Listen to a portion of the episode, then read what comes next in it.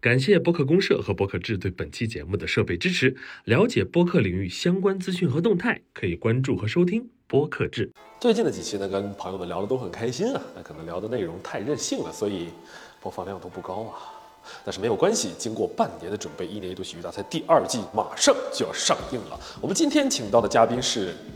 校花，Hello，大家好，我是校花啊，校花，校花，你好，你好。这一季呢，阿秋老师依旧会作为创作指导来帮助演员们搞笑，所以希望大家能够喜欢他们的作品。哎，也不要这么说嘛，阿秋老师辛苦啦，阿秋老师辛苦啦。哎，不要这么说嘛。啊哈哈哈哈！而且接下来的三个月，我们的求求你啦，还有播客行行好吧，都会进入到喜剧大赛专题哦。看完了节目，如果有喜欢的选手，希望阿奇老师去采访的话，可以打在公屏上，或者私信，或者留言。好，我们谢谢校花为我们的讲解啊，大家拜拜。当然了，我们这次也是有正经的内容的，我们会放出上次跟天池老师对谈的加长 remix 版，并在播客行行好吧放出我们对话的完整版。那么接下来就带大家一起来回顾一下天池老师的教诲，还有对喜剧大赛的期待吧。希望到时候有一百万人看我们这视频啊！痛并痛并快乐着的过程。因为您在之前的一些别的节目上也都是哎比较严肃的一个。我被他们剪的，被他们剪的，被他们剪的，是吧？我这段三遍，这 段这段一定要放出。剪的，被他们剪的，被。找到一件事情可以测量自己能力，并不容易。谢谢喜剧，我啊哭。谢谢，好吧。抱着试试看的心情，想约一约天池老师的采访，没有想到，哎，约到了啊，约到了。天池老师，欢迎天池老师。你好，所有的朋友们，嗯，希望到时候有一百万人看我们这视频啊！哇，这么厉害！没有没有，就现在基本上都是一两万，给他冲上去。B 站应该是有特别多喜欢咱们喜剧的对特别吧，因为他们的受众不就是年轻人嘛。对，而且 B 站上面的二创特别多，就是二度创作。我刚才吃饭的时候还看了一个，他们把已经有的作品混剪成了一个呃假的大电影的预告片，就是咱们节目啊，对，哇，真厉害。就关于穿越，关于什么玩意儿，把各种镜头简单一起，看着竟然还有那么点意思，真的感觉一年一度喜剧大赛好像出了一个贺岁片的。对，我一直觉得，如果有人愿意搬运你的东西，就说明你这个东西有有点小价值了。嗯。然后呢，这次来也是为了采访一下整个这个我们这一季。谈不上采访吧，因为你也是从头跟到尾，而且你其实是我呀，比我还要更付出我们盯的时间确实是多，但是临了临了的。您就特别是在彩排阶段，给他们每一个节目的那一下，其实特别关键，就是关键最后那一把的那个对抓住。我们就是一直一直跟着到最后，就是熬啊熬啊，媳妇儿真跑，我们到最后一宿一宿的跟着熬。然后就期待最后的时候，咱们嗯下一把重锤。对，嗯，来一个奇迹之夜、极限之夜的。嗯，这些演员还是也很厉害。嗯嗯，这里面的演员，从您的角度，就是如果说问您，哎，选几个您特别喜欢的演员，个人啊。其实好多人都问过我各种各样，说你最喜欢哪个演员？我说如果我现在是一个导演，嗯，我会非常清晰的去判断出说我更喜欢哪一个演员，因为我跟他在一起合作的时候，我觉得很愉快，我们是一个创作。但你的身份是一个老师的时候，就你知道在老师的眼里，不光是比如说节目组的一群人，甚至包括你，然后包括那个石老板，是，呃，也不是说就我年纪大才会有这种心态，就总会觉得是一群年轻人，就一把年轻人，他不光是演员，然后你就会每一个都都会疼爱，所以他很难。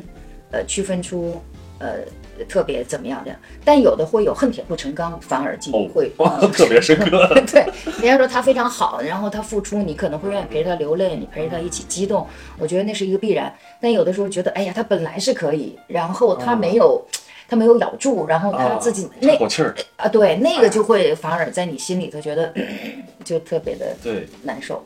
你比如说，你像宋木子，其实我还挺喜欢宋，我特别喜欢宋木子。对，但宋木子有的时候就好像是有点半游离似的，就就是我也不知道是最后是作品的原因还是怎么样。就是他表演的那个能力，我个人是觉得他是有能力的。嗯嗯嗯，还有几个其实都有特别强烈的这种嗯印象，嗯，就是特别希望他们能够再有改变。嗯，你比如说大锁就会对他有呃更高的一个期待，因为我觉得他从一个编剧跨到这儿就已经是在走走走这一步了，但他还应该再往前。或者说再去调整，呃，不管多小，都应该叫作品。那叫作品，其实就应该有跟观众强烈的生活底色的共鸣，或者情感的那个共鸣。但要没有了呢？不光是流行文化表面上的东西。对，要是没，要是不突破这个的话呢，你就会替他遗憾，或者替他着急。就最后一个赛段有点这个感觉，他自己可能，我因为我们都陪着嘛，他自己也特别想做一次突破，但就是哎呀，对对对。但有的时候也也看契机，所以对急也没用。对，我觉得就是。艺术或者说呃表演这个东西，它有的时候嗯需要你时不时的可能会冷静的跳出来看一看，嗯，就说哎我那个作品我经常有一个词叫默戏。嗯，默戏就是我自己演完，因为每个人都会有瓶颈，我瓶颈是正常的，嗯。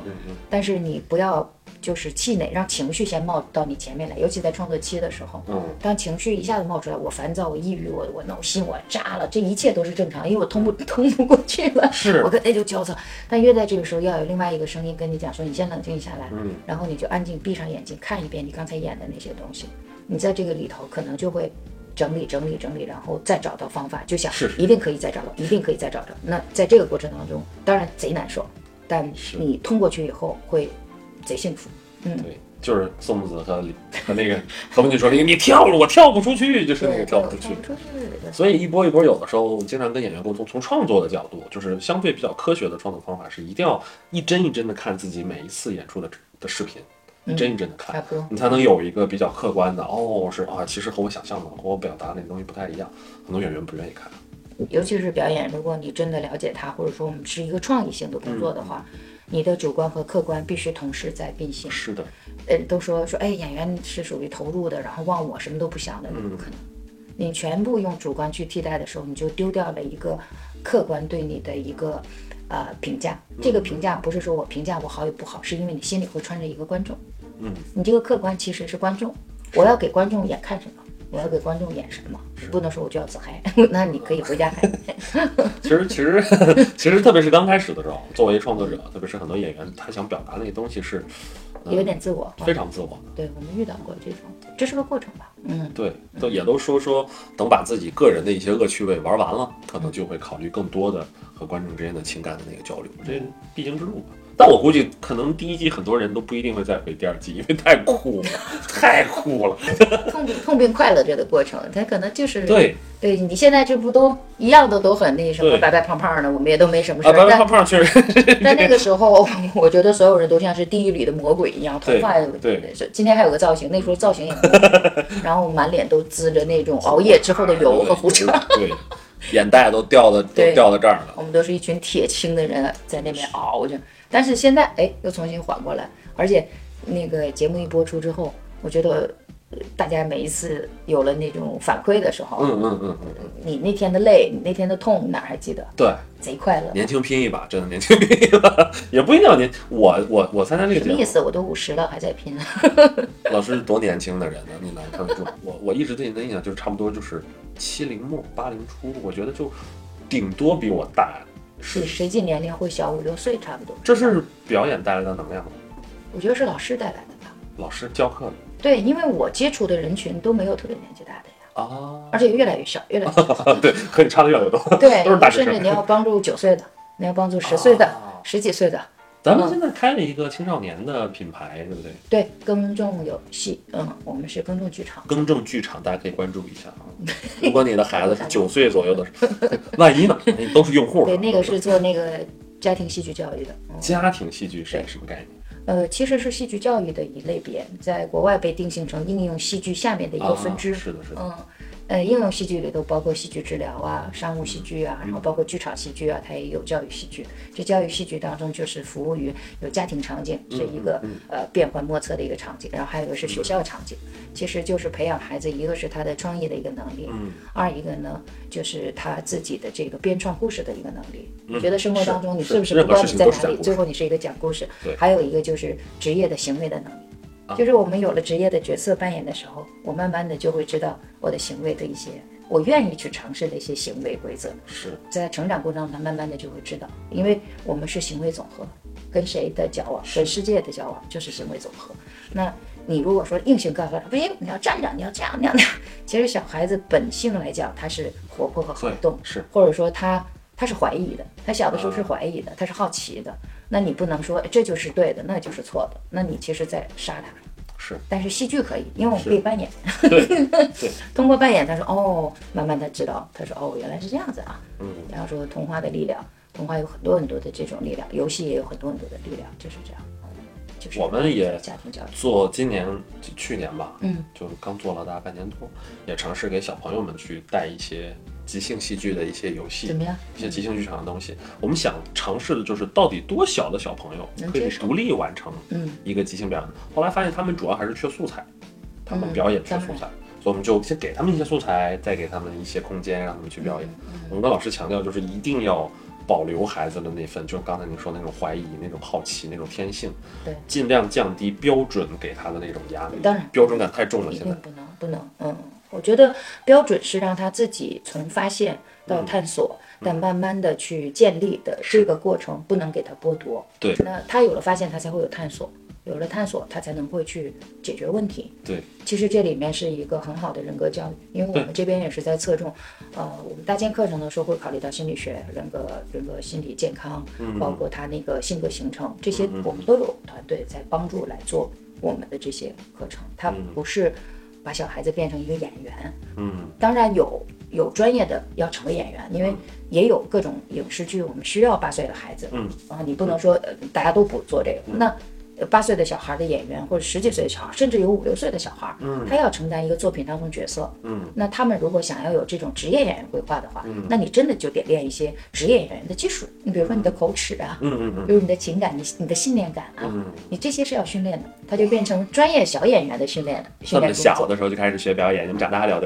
但是一年有的时候级体育大赛第五十二季，欢迎你们。对对对对，但因为需要啊，因为我们有太多的世界童星了都。是嗯，你看那小李子不就是小童星，到最后是是是是。成为全球的前两天看了一个大明星。他演那个吸毒的那个那个。对你像杨紫啊，杨紫他们不都是吗？都是是是小的时候就演戏，家有儿女。对嗯，但你要要演适合他那个年龄段的角色。嗯，你如果说超出了他的年龄段，或者超出了他的认知世界，那个让小孩子非要去演这类角色，嗯，其实容易会出现很大的问题。这个问题聊起来就是非常大的一个问题了。总之，如果你家有孩子的话，可以送到我们的公众剧场，哎，或者想到玩剧团，我们来一起玩点戏剧的东西。我觉得对孩子都很有好处，对，你嗯看那些孩子可以结合在一起玩嘛。很高兴诶诶诶，浩到大 我们回到大赛啊，嗯聊刚才在聊大赛，那整体这一季下来，您现在就是录完了，回头看，嗯。如果用几个词儿去形容一下您的感受或者体验的话，你会用什么样的词？什么样的词来形容这次？嗯，我觉得是新鲜，新鲜？嗯，哦，挑战，嗯。还有一个就是眩晕，眩晕，对，这眩晕感是？要怎么往上弹？因为我们是一个 sketch，升级了，嘿，升不上去了。对，然后是会有过、呃、怀疑，嗯、哦。有过怀疑的怀疑什么？是这样，就是说，我我说实话，我最开始跟你们所有人在接触的时候，因为 sketch 它这个词，嗯，对于我是学院长大的人，嗯我是斯坦尼这一套体验派长大的，在学院里头并没有专门的一个这样的一个阶段的训练，嗯。嗯我们有小丑练习，我们有物件练习，我们有事件练习，嗯。我们是从生活当中去提取原型，之后我们来不是专门的一定要构成一个喜剧条件，嗯嗯嗯嗯，因为我们有很多的悲剧条件，我们有很多人与人之间情感的纠结的条件，但各种或者说我们不解，但我们没有专门就喜剧的这一件事情把它给变成一个完整的教学阶段。那也就是说，在学校我们不侧重这个，我们侧重的是这种现象。那我会觉得好像这是一个新的一个产物，包括说不管是呃脱口秀，现在有很多人喜欢脱口秀也好，奇葩说也好，还有就是 sketch 也好，即兴喜剧这一系列，就是在你们这个年龄层或者说这个时代突然间冒出来的这些东西，对于我刚才说了，我已经明确表态我是那个年龄的哈，我五十的人，我会抱着。呃会怀疑自己，我还能不能跟得上这个时代，或者说你是不是你学的东西是要没有用处？嗯，那我第一次来的时候是带着这样的一个心态，嗯，我想要仔细看看它的底层逻辑到底是什么。嗯，但我也很感谢，比如说你还有那些石老板，我们在共创一个文本的时候，我在听你们去陈述这个文本逻辑的时候，我慢慢的去遵循的这个创作逻辑的同时，我也找到了哦，原来其实底色跟我们相近的地方，嗯，我才能知道我们是可以接轨的，而不是一个纯纯 纯新的东西。纯技巧的东西，对。对，就像说，啊，我现在是搞的是一个表演艺术，然后你那儿其其实是一个修电脑的工作，就这么天长地久。哦，原来是个科技人。啊，不是，原来是这么看我们。的，没有。后来我在这个过程中跟你们又聊天，然后又来弄，我最后是自己找到了一个合理，我觉得我我没有任何问题可以跟你们在一起，是因为我们全是研究人的，是的，人的所有所有的行为的。或者是说人的所有所有各种侧面的，是。或者是说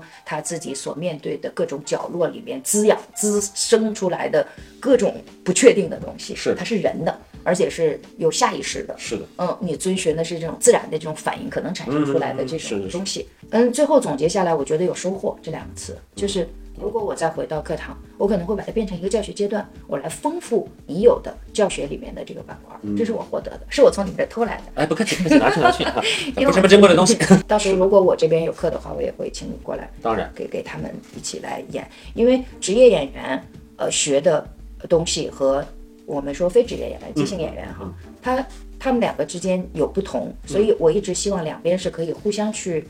呃搅拌在一起的，嗯，而不是说啊就严格分开，说你就是你我，你忘记了我们就是人的事儿。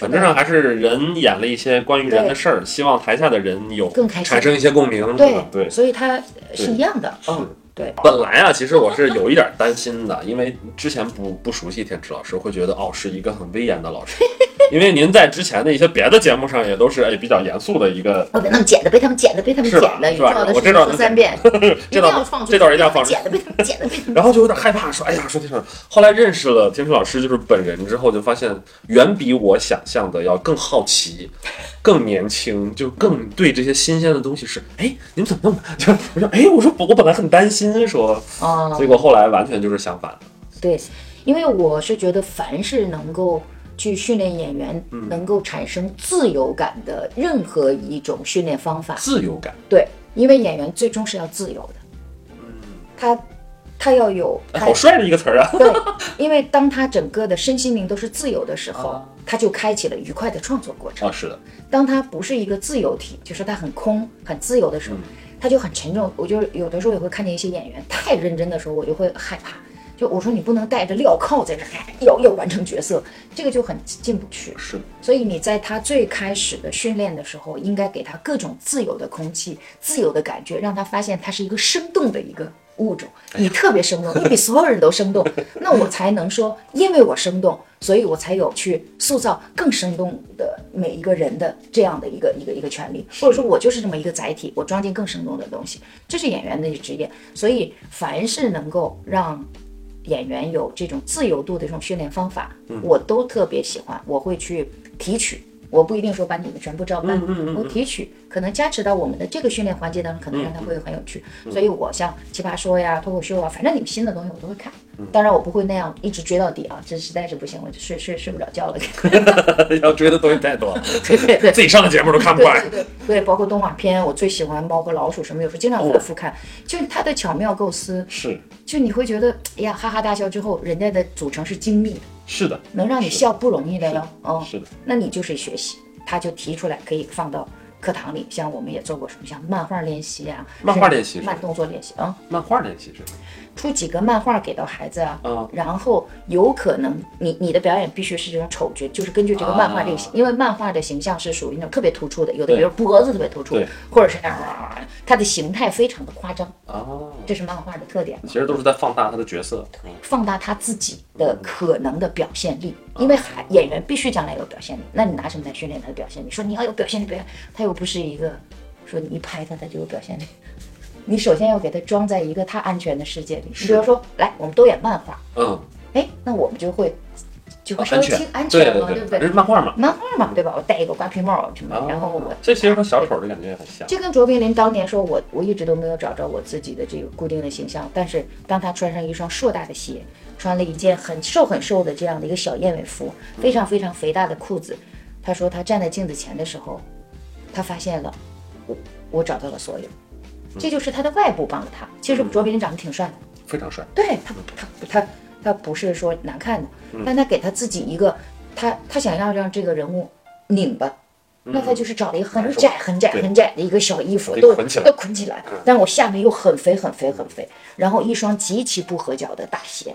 他给了他很多哪儿哪儿都别扭的，嗯，他这个存在，这个形象就是荒诞，就是一个别扭的人。那他做什么都，他都会是荒诞。那这些其实都是我们在课堂可能会帮到演员去达到自由的一些手段。你的即兴也是一样。是的，嗯，是的。为什么会说自由？就是因为斯坦尼体系当中最核心的话，它叫做有意识的创作，有意识的创作，下意识的流露。这个有意识的创作就是。我首先我很自如，之后我要钻到这个角色里，我叫做有意识的去寻找它。你不可能说我无意识的去建立人物，不可能吧？嗯，是各种他的时代背景，所有他的衣穿住行，他的心理一切一切，嗯包罗万象，赋予这个角色的所有内容都是有意识的去探寻的，嗯，对吧？探寻完了以后，你去搭建它，对吧？嗯，把它搭建搭的影影绰绰之后，你你跟他要产生一个关系，或者说你俩要有一个内外合一的这样的一个过程吧？嗯，这都是有意识的。你要必须让他让你跟他合在一起，这就有意识的。你不能说，哎呀，我我不想合的，不不不想合的，那那咱还演吗？这都叫做有意识进到他的世界里，对吧？我要进去进去进去，我那。但是全部欠完了以后，什么叫做下意识流动？就是你所有构思和你想象中，当你去演的时候，你已经忘掉所有的设计，就怕说带着你带着个资料包，嗯然后我到现场的时候，他是有意识的在演，那就麻烦了，他是下意识的了，他已经成为这个人了。就像那个丹尼尔戴刘斯在演林肯的时候，从他接到这个角色，声音和他的形体，包括全剧组都已经开始叫他走动了，对对对，所以才说我们要从一个规定动作到自由动作的过程，演员是要穿过一个黑洞，嗯，没有人能帮得了一一段旅程。这么孤独吗？很孤独，嗯，因为你要脱壳。谁破茧成蝶的时候说成双成对的，咱俩一起从茧蛹变成一个蝴蝶。你这个设定蛮好的，好浪漫。不会还有人不知道我们天池老师是大赛的表演指导吧？应该创编指导、表演指导，我们两个的关系是这样。我竟然成为了天池老师的同事，感谢喜剧大赛给我这个机会。没有，也感谢喜剧大赛让我认识了阿秋。这句话我我就只剪这种，就是天老师夸我的话进去，就是一点正题都没有。这就是你自己的脸皮，我的目的。哦，其实天老师经常会在就是最后，包括包括其实天老师的团队都在这个过程当中不断的会跟大家去磨表演，然后包括我也跟很多里面的呃表演指导有聊过这件事，就是大家其实都在摸索，好像又不是完全咱们之前干的那个很熟悉的事，就喜剧表演这个事儿，嗯，和咱们之前干的那些就这个项目。嗯，和之前咱们干的那些表演指导的工作有什么区别？它最大的区别就是喜剧，它跟这个演员自身的这个能力，嗯，以及他自身的特点，嗯，还有他个人的这个魅力，这三个指标，在陪伴他的时候，其实是要诱发这三个条件都绽放出来的。他完全是根据他个人来去要把它完成的。但以前的表演指导是因为有了一个假定的故事。嗯，因为演员就是在这个假定的虚拟的这个故事当中去完成。别人写好的那个角色，嗯嗯，我们都要尊重那个角色本体，把那个角色跟你变成一个人活起来。我们是有强烈的这种角色限制的，嗯。啊，你不能说 我演啥都就演成我自己，我想把我独特标签放进去，那岂不 那岂不就是说这个编剧，嗯，他他就写你就好了吗？是，但喜剧不是这样，是的，喜剧是要挖掘这个演员自身的这个东西，所以这个表演指导工作更多的是起到了一个挖掘。然后能够诱发，同时鼓励他把自己的整体能推出去，嗯嗯，更是这个作用吧。喜剧更贴脸一些，对，贴贴近你的个性色彩。嗯，如果他违背了你的个性色彩，那就有可能就你驾驭他的时候就会很奇怪。嗯，就会很奇怪。当然是因为我们大赛的频率导致我们在很短的时间内就要完成一个作品，很短的时间内完成一个作品，它就更难。除非说我未来想要成为一个喜剧演员，嗯，那么就可能会有团队共同在经过一个很长时间的一个磨合下，嗯嗯嗯，逐渐的去再完成一个具有你标签，但同时又有喜剧非常有趣的这个角色跟你融合在一起。就比如说像周星驰先生，就是一个典型的一个例子。是的，对，他是。就他的作品，咱说换一个人来演，嗯，你试想一下，我是想象不出来的，对，想象不出来，对，他已经形成了他自己的一个独特一个人搭建的一个宇宙，对吧？对就是这个词儿对。星野宇宙。星野宇宙，因为你喜剧就是这样，你比如说金凯瑞，他就是他自己的金凯瑞嗯。宇宙、m r Bean 就是他自己的那个宇宙。是。你让 Mr. Bean 非要演一个别的，这样有点奇，他这些东西都去掉的时候，好奇怪。是的，嗯，所以这个是在跟呃以往的表演指导当中唯一的一个区别吧。嗯，哎呀，我我其实挺羡慕的。有的时候坐在下面，我们我们不是录制的时候，嗯包老师包括石老板，我们都会坐在上面看。我有的时候真的会冒出来那种羡慕感觉，为什么羡慕？为什么？羡慕他们家上面面演，你特想上去演，甚至有的时候是有点嫉妒。不不是说自己能演得更好，但就是。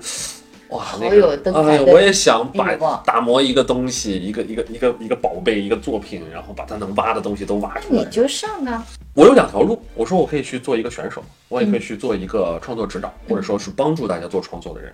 哪哪我选哪一个对能产生更大的价值，能够帮助到更多人，能够用我的理念去影响更多的人你。叫做能助力多少人，能帮助多少人，咱谁也帮助不了。我觉得对，就能能能推一把，能怎么样？能能能听进去我的一些客观的、一相对客观的一些一些观点。我其实做了很长时间的品牌，因为其实真的很想演，真的真的是非常想演，绝不是说什么哎呀怕输，怕什么，那些都是说出来的。你看我们团队当中不就有一个人今天就报名了？哦，哎，宋天硕，哎，宋天硕，天硕老师演的非常好。对呀、他就是从这儿，他就是在跟跟大家在一起，因为你看最后那个就是孙悟空那个，嗯。他们用了四十八小时没睡觉，天是硕陪着他们把这个完成，降龙和那个张弛那个，那完成那个等结束之后，他他自己就说说第二季我也想 workshop 先试一试，我说去，去。嗯，那个时候。节目组还说呀，那我们可能要失掉一个非常优秀的一个一个表演指导。我说没问题，我们补上去。是。因为我特别的鼓励，就是可能还是老师心态就会出现。我觉得只要有冲动的事儿就要去做一下。但就是说，因为我们也不要误导很多的年轻人，冲动是最开始的那一个动作，那个很好但你要知道，要完成那个动作之前，你要有很好的一个储备。是我觉得是，要不然你就那个冲动就容易变成一个灰飞烟灭。包括其实我其实很少真的动手替别人写剧本，我只给自己写剧本儿。我本来去年的计划，如果没有喜剧大赛这件事情，年初的时候，我是做了一个 one man show，就是做了一个不是说独角戏，就是一个 one man show，一个多样比较多样性的，有自己独角戏的，有可能跟观众聊天的。本来是有这样的一个计划，去哎去全国跟大家交流一下，上上课，聊聊天，演演出。但是后来呢，就盯到这个事儿上之后，越来越多的时间花在，比如说教课，比如说给别人调本子，所谓的指导的工作，就在舞台上的时间就越来越少，越来越少，越来越少。实话说，确实那一份舞台上的那个那个那个自信也丢掉了很多，因为你不练嘛，你手不熟嘛。是的，嗯所以，哎呀，我就只能说是把现在所有的工作整理了、标准化了，呃，有更多的人能够去完成它了。我可能真的就像您说的，自由一点儿了，就会有那个，我就去了。我这人一点儿不怕输，一点儿不怕输。这挺好我。比赛成绩都非常差啊，但是舔着脸的。我因为我通常都不是为了赢而去，嗯我都通常去，比如说试一试边界。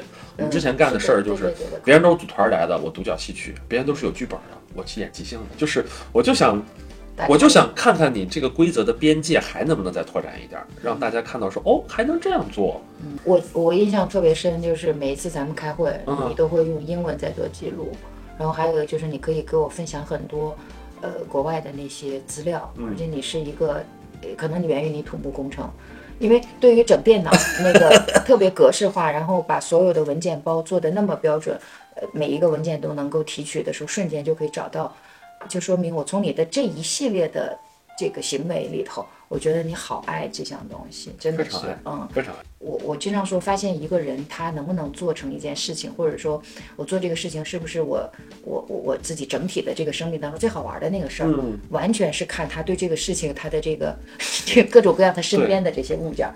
他如果他身边这些物件就没有这种，然后嘴上说哎我好喜欢，我都会觉得你未必是喜欢哎。用脚投票。到我家了，你就发现全是喜剧的书。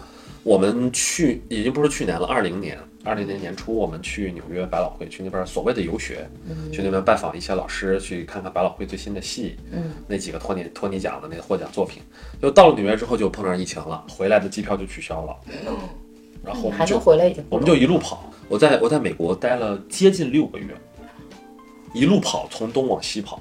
纽约不行了，我们去芝加哥；芝加哥不行了，我们去洛杉矶；洛杉矶不行了，我们去旧金山；旧金山封城，我们连夜开车往外跑，跑到那优胜美地，跑到那个国家公园里面，这总没人了吧？然后就给我冻够呛，冻下来了。然后又跑到小镇，我跑到尤金住了两个多月。就刚才您看我手机的那个那个小孩儿，嗯就刚好是那段时间，朋友有一个孩子在美国出生，嗯，做干爹，嗯对，然后就帮忙一起养孩子，然后后来好不容易买着票。我回程的机票是我们要开车到西雅图，我们当时不在大城市，不敢在大城市待着，嗯。开车到西雅图，西雅图飞到首尔，首尔飞到东京，东京飞到上海，上海隔离完两个礼拜，然后我才能回北京，就这么一趟。这一趟我们带出去了两个行李箱，我扔了好多衣服，带回来的全是在国外剧场买的书，哎，你看，因为那些书，我们那些剧场买完书之后就倒闭了，剧场倒闭了，没了，真的是疫情让剧场艺术不是中国受到了一个毁灭性的打击，全世界都受到毁灭性打击。太吓人了。国外的即兴剧场那有名，那你回来会翻译那些书吗？我们在慢慢的、慢慢的跟大家去做分享，就翻译所以你翻译完了之后可以再出版啊，让更多的人可以看到。翻译是一方面，但其实现在呢，大家的读书习惯也不好，而且表演艺术这些东西吧，嗯，本身就特别只通过文字去传达，嗯那没有用，对，所以通过文字传达，对呃这这确实是没有特别大隔着一的层功效。，对对，对，所以我们就自己看书，看完书之后联系作者，嗯，然后跟邀请，比如说我们前两天那个元旦的时候，即兴节，我们就我连线，我三天连线了六个国外的老师，哦，就是跟我们做分享，两个小时，嗯，把它投在一个大屏幕上，我们租了一个八米的大屏幕，哇，把老师投在上面，下面几十号人都是从全国各地冒着疫情赶到北京来学习，来去上大师课，就是短暂的去领略一下哦，即便在即兴这么一个戏剧的小的垂类里面，都有这么多可能性，就给他们一点儿世界观，然后他们再做选择。现在他们没有选择，跟什么老师学什么，跟什么老师学什么，自己没有选择。我们之后会逐步的慢哎慢翻译。我也很好奇，就是国外的即兴的演员哈，嗯，他们训练完以后，当他们要转成演员的时候，因为肯定会在即兴这里头会会会露出来，最后要去、呃、完成下一个目标，就是成为演员。。那他们这些人会会走下一个路径会是什么呢？这些人是这样，虽然很多人是通过像即即兴，因为它是一个学习没什么门槛儿的很欢乐的东西，那其实稍微大一点儿的即兴的剧场里面都有表演课，哦，你看哦嗯，，而且国外有有。对有大量的表演工作室，工作室，对。就是 acting studio，你可以嗯去学表演，对，嗯。学了即兴，学了表演，学了创作，诸多的能力汇聚到身上，就像您说的，才能获得一种自由创作的嗯。感觉。这里面特有天赋又同时是最努力的人，嗯。才有机会登上下一个舞台。就是上到剧场里面去做那种演出，对，比如说故事的那种，对，像国外这种啊，就它也是 sketch show，它基本上像 Second City 在芝加哥的总部，嗯。他们会做的事情，他们的主舞台，所谓的主舞台也就也下面也就两百个人吧，那大家吃着薯条，然后喝着啤酒，自由啊，非常自由，就是都是那种好，小桌儿看表演，就有但都是像我们以前听相声，有点那意思吧，嗯没有没有那么没有那么就是说，哎，没有那么那个，但是对，然后呢，大家就那那个舞台上主舞台上的演员都是属于哎创编能力又好，嗯表演能力又强，六到八个人一台秀，从头到尾能唱能跳、嗯能你会 rap，就各种各样形式的东西搞两个小时一台，说我觉得哇真好。然后这个团队的人就是属于挑选出来的比较不错的，然后他们呢会在主舞台演两个月左右一台戏，嗯然后在这个过程当中不断的调调调调调调，两个月之后不再调了，定稿给巡演团队全国巡演，然后啊，他们在他们在演上一个秀的过程当中就创排下一个秀。嗯然后呢，再把下一个 show 拿出来演一演。他们他们从来不会把演演到舞台上的那个版本当成所谓的终最终版，嗯他们认为每一次交流都重要，每一次调整都重要，一点儿一点的调。嗯调两个月，哎，又出来一个 show，全国巡演，交给下一个巡演团队，嗯演完的那圈人呢回来接下一个 show，他们是这么一个逻辑。嗯，但最后你要再变成演员，就还是要把演员的这个门槛里的他们还是会补的解决掉。嗯，因为我最喜欢的一个从即兴演员到后来变成哦我最喜欢的这个演员就是罗宾威廉姆斯嘛。罗宾威廉姆斯，对，因为我看他的时候是在他的那个呃，就是死亡诗社那个电影。嗯嗯嗯嗯，凯那特奈凯特对，那但是对于我来讲，我看到的就是一个超级优秀的一个超级优秀，的演包括心灵捕手什么的。对，那后来才他有一个他的纪录片嘛，就对写他的纪录片，你看的时候才发现哦，原来他还是个即兴演员。对他还是个脱口秀演员，他是个脱口秀演员。全他在，他在脱口秀的场域，就就就在好莱坞的边，然后就是即兴演员，嗯一直到最后他又去学习那个表演的技术，然后转成一个完全就都加持到身上啊、一个全能型的演员，对，太这样人才能把喜剧演好，要么喜剧贼难演，喜剧特别难演。喜剧当然对，嗯。喜剧是呃，因为演员就分两类，一个叫演员，一个叫喜剧演员。哦，喜剧演员是演员堆儿里的那个明珠，真的吗？是的，还有这种事儿？不是所有人都能演喜剧的。是嗯，但是可以演员的池子里露出喜剧演员。我们经常说他像一个帽子上面有颗珠子，就是他叫喜剧演员。顶在花翎上面那对。对对对，就有点像说，哎，我们是一个大众，大家都喜欢表演哈，可能你们参加即兴啊，也是一个一个释放，然后可能到脱口秀啊，然后最后再到说我进入演员这样大的一个一个一个一个池子，但是我要想变成喜剧演员这个小球球，那就呃就就就得你得有各种各样的能力能力之后才能变成这个小球球里讨喜那一个。他那个它有太多太多因素，包括对世界的各种独特视角的一种思考的能力都有。对嗯，你要没有就没，包括你的幽默，嗯，幽默。要您说的话，演好喜剧有什么诀窍？嗯，我觉得演好喜剧的一个很大的一个诀窍，就你得看这个本体，他是不是一个特别能自嘲的人。从自嘲。对，嗯，还有一个就是他能够比别人对生活更敏感。是的，嗯，呃，他能够感知周围所有所有的这些，嗯，他得，他不是一个特别自我的人，没有，嗯他就是一个奉献体，他奉献的越大，他越容易，越容易找到调剂别人的方法。是的，比如说他特别害怕冲突，特别害怕那种尴尬，特别，比如我们经常说说他是一个照顾能照顾所有人的人，嗯嗯嗯这就说明他具备了，因为他希望气氛永远是快乐的。嗯，那这种人其实，如果他是一个表演人，慢慢的他就有可能会变成一个喜剧人。是的，嗯，你你你如果说是一个，哎呀，反正我事不关己高高挂起，我不我不去让别人麻烦我，我也不去麻烦别人，嗯我但我会把我自己管理好。嗯，那这种人其实就不太适合去成为一个就往那个上走，就有一点点难。嗯，我们管这个叫叫解除压力的能力，压力释放。压力压力解除是诸多呃人会笑的因素里面，我觉得特别高明，不着痕迹，而且不会让人有有评判心的一个。就比如说啊，咱们呃预期违背，来，指指东打西，对吧？然后或者有一些所谓的插式，陈老师的那个，嗯，然后或者优越感，其实这一类东西，都是在哎，都是有一点哎捧啊踩呀、就是呈现自己某种傻的一面，或者但压力解除是一个特别聪明，能用智慧去完成的一个事儿。嗯就是大家压力特别大的时候，有的时候所谓的一句玩笑，嗯，哎，算了，把大家这个压力解除掉的那一下特别厉害。嗯，然后好的喜剧作品，特别是短的喜剧作品，我上次有跟咱们工坊，我前两天来工坊跟老师们做分享的时候，我就分享了这个，就压力解除是一个特别重要的一个办法，你能唤醒观众的某些压力，嗯然后他，哎呦，是这事儿确实是个挺傻的事儿。你通过调侃让他，哎呦，算了，也没有那么难过吧，也没有压力那么大。你看，这不是帮我们骂了吗？就比如说，哎，这些呃互联网的这些这些视频平台收费这么不道德，你看这骂骂他们，对吧？一个作品骂一下，然后大家为什么会喜欢呢？嗯，这是你说的是喜剧的。它的这种功能里边，作为喜剧演员要拥有的这个要素，我刚才说的是什么样人成为喜剧演员你的这个条件，是的，因为你有了这些条件，再掌握这些要素，你一定比别人变得会更好，因为它是智慧加持。就是你刚才说的那些，其实是给这个有天赋的人的一个智慧加持。对。但假如你没有这个智慧，或者说你没有这个天赋的话，这些东西你特别觉得它好，但是你还是不会用。做不到。这个源头就在于，我经常说，一个好的喜剧演员是个操心的人，是的，一个好的一个喜剧演员是，啊、是一个永远什么事儿都都特别好奇，然后特别善良的一个人。嗯然后喜剧演员其实平时就就照顾所有人情绪的一个人。是的，凡是我身边今天大家都能够熟悉的这些喜剧演员，呃，我们也都算是同一代人嘛，嗯我都是能够感觉到是这种，就是，呃，没有那么强烈的说哎自我的那个东西，对对对对他们都没有，包在关最照别人包括最年长的就是佩斯老师，这次跟他合作，我就是完全能感受得到，就是他心里全装着别人。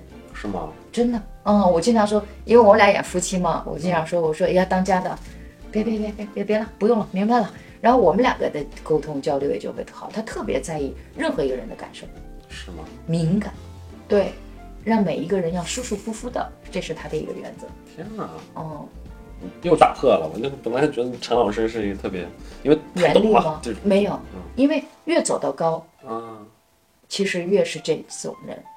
嗯，对，因为他就永远都知道艺术是共创。嗯嗯嗯，所以佩斯老师从来不强劝或怎么样，就特别的好嗯、从来不迟到。因为不迟到不是说是一个好习习惯的一个标准，是什么？是怕别人，等我，对因为演员就必须得心细如尘。是的，你要想当好演员，得心细如尘。你心细如尘的第一件事情，就是在生活当中是一个有体感的人。对他不是说察言观色就叫懂事儿，什么好好来事儿，不是那，是你得有体感，对，敏感，极其的要有。你要没有这个，我太迟钝怎么了。演啊演戏呀、真的演不了。是的嗯，对，那绝对不可能，你的事儿。前两天还给天池老师的老师们留了一次作业，对对特开心。咋样咋样明儿大家回课啊，咋样咋样？那个有一半同学没做出来，哦，我当时威胁他们，我说你做不出来，我跟天池老师告状。当然也不会真的说是谁呀、但是确实有些同学还是很有意思的。而且其实哦，我我那次的作业是一个小的独角戏，一到两分钟的独角戏啊。但是大家可能又觉得哦，这个独角戏和我们以前留的独角戏作业又不是一个东西。你这个独角戏的意识跟他们以往的不一样，这个点我很有趣，就怎么不一样？我们这个是从喜剧角色他的奇怪信念、他的那个点出发，他们我我要求他们去塑造一个自己吐槽的角色。哦，明白了。我们的收集一些负面情绪嘛，对吧？他们会说，哎呀，我身边有这种人，特别讨厌，嗯嘴特别碎，老打断我讲话，怎么怎么地。嗯我说你演一个这样的人。嗯，然后塑造他，去理解他，找到他内心的支撑，然后去做一个这种，大家就有点就就刚骂完这种人，然后就要成为这样的人。对，因为其实喜剧就做喜剧本身也是和自己负面独角戏两到三分钟，对，然后你你给了那个呃，就是场景嘛，无所谓。无所谓，场景自己设计。然后呢，但是我们给了大家一些，比如说一些基本的结构，一些升级的感觉。我们在喜剧里 sketch 里不是讲升级嘛？嗯就这人他身上那个奇怪的这个特质，嗯有趣的这个特质，你会逐渐的升级，他会越来越过分，他会越来越过分，直到我们觉得这人这不可能，生活当中哪有这种人啊？嗯就结束了，这场戏就结束了。你见过有那种人去公共厕所，他把那纸，对，一堆，对那种人，我经常在想，为啥呀？你是肠子漏了还是哪儿漏了？您觉得他为什么要这么干？我觉得首先有一个，这不是他们家的哈，嗯这是第一个啊。第二个呢，就是他自己未必全把那些纸都用掉吧？当然用不了，他可能会带走一部分，有可能嗯，嗯，有可能。对，嗯，或者就是说特别的只想自己，对嗯，对。我我其实那你放大这个角色，其实就有很多能演他的这个东西。像刚才您提到这个事儿，我就意识到两个：第一，它是一个绝对封闭的私密的空间，嗯，它可以自由。完全的自由。我没有任，因为是厕所里，嗯甚至不是就是不是任何所谓的公众场合，嗯他就可以完全的所谓的把自己的负面的东西放出来。第二就是这一类人一定在生活当中对自己的生活是很少有控制权的，嗯，但是在那一刻，他可以决定老娘想用多少厕纸用多少厕纸，对，我甚至可以决定下一个人有没有厕纸用。他可能想不到这些。对，但是那一瞬间产生的那个小小邪恶，嗯就哇，这纸全卷了吧？就是哎，就对对和和好多人就是做一些，比如说虐猫的，嗯，你说他他但凡在生活当中能控制自己的生活，这种就虐猫朋友谁会什么干这种事儿对，？虐猫什么这都属于极端行为了。我刚才说那出厕纸那件事情是特别小的，特别特别微观，但我我其实看到过很多这种人，我就有的时候在想，我曾经制止过一次，我说哎，我说那个后面人还要拿纸呢，嗯，然后他还这样看我一眼，他也会不好意思，然后他就走了，他，也没有你看见他就不好意思他也没事跟我冲没。人看见的时候，因为我想他，你如果要冲撞，我就懒跟你骂街，因为我觉得这你在抢占公共公共的这个东西，是但这种人又很多，嗯，对，我们在努力的积累更多的经验，能够给天池老师再分享点啥。对，我们可以互相分享。我觉得对就是这个东西就是要不停的，因为它它是流动的。嗯，因为我总说表演从来不停滞，是它是流动的，就因为我们人是流动的，所以从来都没有哪一个方法或者是哪一套理论，它就叫做圣经。对，没有没有没有没有没有没有这个，嗯嗯，没有，它只是前人的总结，而你作为今天的人，你是可以去借鉴它，然后你再去否定它，然后你再去找到后面有可能的可能。嗯，我觉得这个才有趣吧，嗯，特别是观众在变，对呀、观众变得好因为。因为这个表演，就不管是喜剧啊，还是说它因为观众的呃欣赏审美或者是各方面的变化，嗯你就要去变化，因为它是时代的，表演是时代的，表演不是固化的。嗯，那为什么看佩斯老师多年前的作品，还是觉得唰，这是穿越时代的厉害？哎呦，呃那，胡椒粉儿，但是但是但是他就是找到了那个时代有趣的那点，今天没有这种公共的呃这种呃餐厅了。嗯嗯，所以胡椒粉儿在今天如果你要演，其实就不会起到那个那个效果的。嗯，嗯，没有那么大的，你看它是因为它那个时代是过去的时代，你知道我们八十年代的时候，嗯原来我们还有有这种，它就构成他那个所有喜剧有趣的那个东西，他的点都是从生活里来的，他从来都不凭空。你包括今天在做喜剧，他讲的是今天这个里的，或者说他熟悉的那个年代里头的匪夷所思的事情，把它辨识出来。他从来都没有来编说当下他今天的这个生活，因为他也说了我没有那么熟悉，是对青年人的那种都没有，嗯。但他的那些东西就好看哈、好看，你像他那个主角与配角，那是他在演《万水千山》他遇到的，就是真实的那种院团里的这些事儿，嗯，我觉得陈老师的作品翻译一下放到国外，老外也能看懂。是吧？嗯，对，我们这次其实在有人在做这个测试，就是把咱们的这大赛的一些作品哎加了简单的英文给老外看，能不能看懂？看懂了吗？呃，父亲的葬礼，老外特喜欢，哦，特喜欢，他就不知道为啥，就是特喜欢。嗯，从从雨光出来，就他们就觉得哎好笑，就是特好笑。一直到我们的土土星，星，就是觉得很多人会说说，哎呀，原来中国人也能做这样的东西。哦他们看到了一些 S N L 的影子，就是一些觉得哦，这是一个如果中国人、外国人都能看懂，那这个作品就是国际化，那说明达到了，无论从哪个角度出发吧，打到了人共同层面的一些东西，这个我觉得太有意思了。嗯，像大伙的时间都去哪儿了，嗯我觉得老外能看懂，哦，那肯定是，老外刷 TikTok 也很厉害啊，就是刷国外的抖音，哇，也刷疯了。或者要么找到跟观众的共鸣点。你像呃父亲的葬礼，就是我们真的不知道我的父亲的全面，真的不知道啊、那这是他最共同的一个点。对，呃，它可以异想天开。但你时间去哪儿了？其实是今天这个时代，我们确实被这东西捆绑，不是说只有中国人被捆绑，我觉得全球都被它，它已经镶嵌在你的生活里，嗯嗯，他就像对不能断手臂 一样的，它存在了，嗯。所以其实我还挺期待第二季的，我觉得我也不知道第二季会来什么样子。哎呦，我超级期待，嗯，因为我会忘记第一季，对，我我是这么一个习惯的，就清空了再来。哎，对对对对对对，我会愿意重新看见一群新人，然后怎么样？对，老人可能我的期待我会说，哎呀，哎呀，又来了，又是你，哎，得了。哎呀，你还有什么能挖的？如果说啊，我因为我才看咱们这视频的，肯定很多蠢蠢欲动的人。如果说是您鼓励他们一下，你会说什么呢？哪怕就是当把自己变成一个了解或者是学习的一个心态，也来参加一下。嗯至于最后能不能够被选上，或者说能不能够冲出这个比赛的这一级一级，你能扛住这个抗压能力，我觉得它是一个最公平的一个筛选。嗯它可以给你自己一个答案，就说哦，我干这件事情我还差几步，或者说哦，原来我能干这个事情，因为它公平。是的，对吧？他没有说是按按按暗箱操作，说哎，我给他投票，我不让他变。我觉得这个节目不存在这个。那我觉得能有一个这样的一个平台或者这样一个空间，来去帮你当一个镜子来去照我原来有多少能力。就像说我有一个免费的一个参加考试的一件事儿，为什么不呢？为什么不呢？你有什么理由拒绝？对，所以你把成功或者是失败，你先抛到脑后，说哦，原来我可以这样测量我自己，因为你找到一件事情可以测量自己能力，并不容易。是的，嗯，你自己在家，当然我亲人都给你鼓掌，说啊，我因为我爱你，我身边的朋友都给你鼓掌，因为我觉得你好那。掌声是有欺骗性的啊！来看来看一下真实的世界，真实的观众是对呀怎么样？对对对，对，期待第二季能有更多有趣的人加入我们。期待期待期待。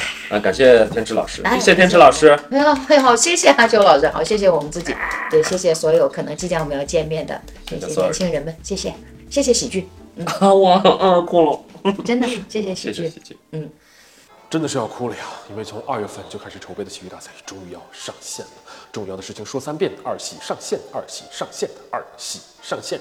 而且再说一下，接下来我们的求求你了和行行好吧会进入到喜剧大赛的专题。如果大家有喜欢的选手和想互动的问题呢，可以积极给我们私信留言。那么本期行行好吧就到这里，感谢荔枝，感谢老鬼，感谢老田。那么我们喜剧大赛专题见，拜拜。如果大家喜欢我们的节目，可以点亮五颗星，或者添加闹小闹的微信加入我们的听众群，我们在群里等大家哦。